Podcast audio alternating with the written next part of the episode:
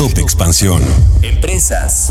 Todavía existen autos nuevos de menos de 250 mil cada uno y te decimos cuál es. Tecnología. Elon Musk usará tus datos de Twitter para entrenar su nueva empresa de inteligencia artificial. Yo soy Mike Santaolalla y sean ustedes bienvenidos a este Top Expansión. Top Expansión. El encarecimiento de los automóviles en los últimos tres años ha elevado el precio promedio de los modelos por arriba de los 400 mil pesos. Sin embargo, el monto máximo para acceder a la tenencia en la Ciudad de México no se ha actualizado desde hace una década, cuando el precio promedio era de 238 mil pesos.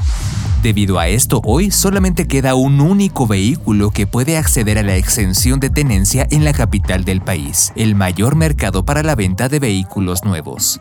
2013, prácticamente todas las marcas de volumen contaban con al menos un modelo por debajo de los 250 mil pesos. Había algunas que tenían dos o tres modelos por debajo de este precio. Nissan, por ejemplo, tenía el modelo March que arrancaba en 149 mil 300 pesos, Alversa en 181 mil 300 pesos y Altida que iniciaba en 200.640 pesos. General Motors tenía a Bit en 152.500 pesos, al Spark en 194.500 y al Aveo en 198.600. Entonces, ¿por qué subió el precio de los autos? La inflación y la interrupción en las cadenas de suministro debido a la pandemia elevó los precios de los componentes automotrices, lo que se ha traducido en un aumento en los costos de los vehículos. Además, los fabricantes también han tenido que añadir más componentes de seguridad para cumplir con la NOM 194 SE 2021, que recientemente fue actualizada y que ahora exige, entre otras cosas, cuatro bolsas de aire frontales y laterales, control electrónico de estabilidad ESC por sus siglas en inglés y sensores de medición de presión de neumáticos. Así que incorporar estos elementos también ha contribuido a elevar el precio de los modelos. Hoy, por ejemplo, el precio del March de Nissan arranca en 257.900 pesos, más de 100.000 pesos que hace 10 años. Por otro lado, la salida del mercado de algunos modelos populares como el Chevrolet Spark y el Chevrolet Beat han reducido aún más las alternativas en el rango de precios accesibles. Volkswagen también descontinuó sus modelos de entrada Gol y Vento.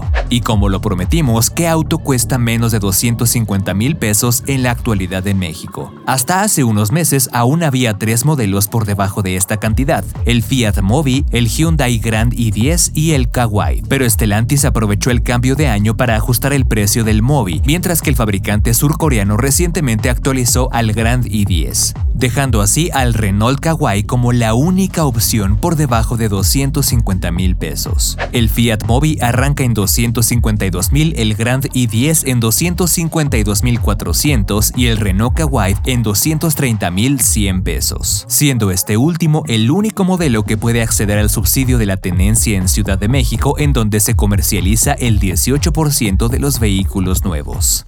Con información de Ivette Rodríguez. Expansión.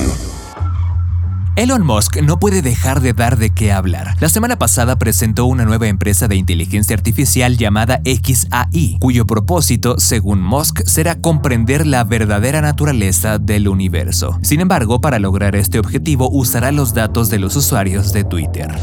Durante una sesión a través de Twitter Spaces, el empresario dijo que esta startup utilizará la información disponible en la red social para entrenar los sistemas y productos de inteligencia artificial que se generan a través de XAI, a los cuales describió como máximamente curiosos. La decisión de Musk forma parte de una ofensiva que inició en contra de las empresas de inteligencia artificial, especialmente OpenAI, a las cuales ha acusado de utilizar datos públicos para entrenar sus sistemas. La información principal que aportará Twitter a esta nueva herramienta será basada en texto, aunque se utilizará también imagen y video. Musk dijo que también requerirán más datos de actividades humanas. En la misma sesión señaló finalmente, aunque sin citar pruebas, que todas las organizaciones de inteligencia artificial en la Tierra utilizan los datos de Twitter para entrenar sus softwares y en todos los casos lo hacen de manera ilegal. No obstante, no especificó qué leyes habían sido violadas. Por cierto, Elon Musk destacó que únicamente van a utilizar los tweets públicos en su entrenamiento y no la información de los usuarios que pagan por la versión Blue de la red social.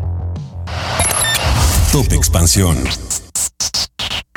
Esto fue Top Expansión, un destilado de noticias para que continúen su día bien informados. Yo soy Mike Santaolalla y les deseo un excelente día. Recuerden que si quieren más información sobre economía, política, empresas, mercados y tecnología, siempre pueden contar con Expansión y todas sus plataformas. Hasta pronto.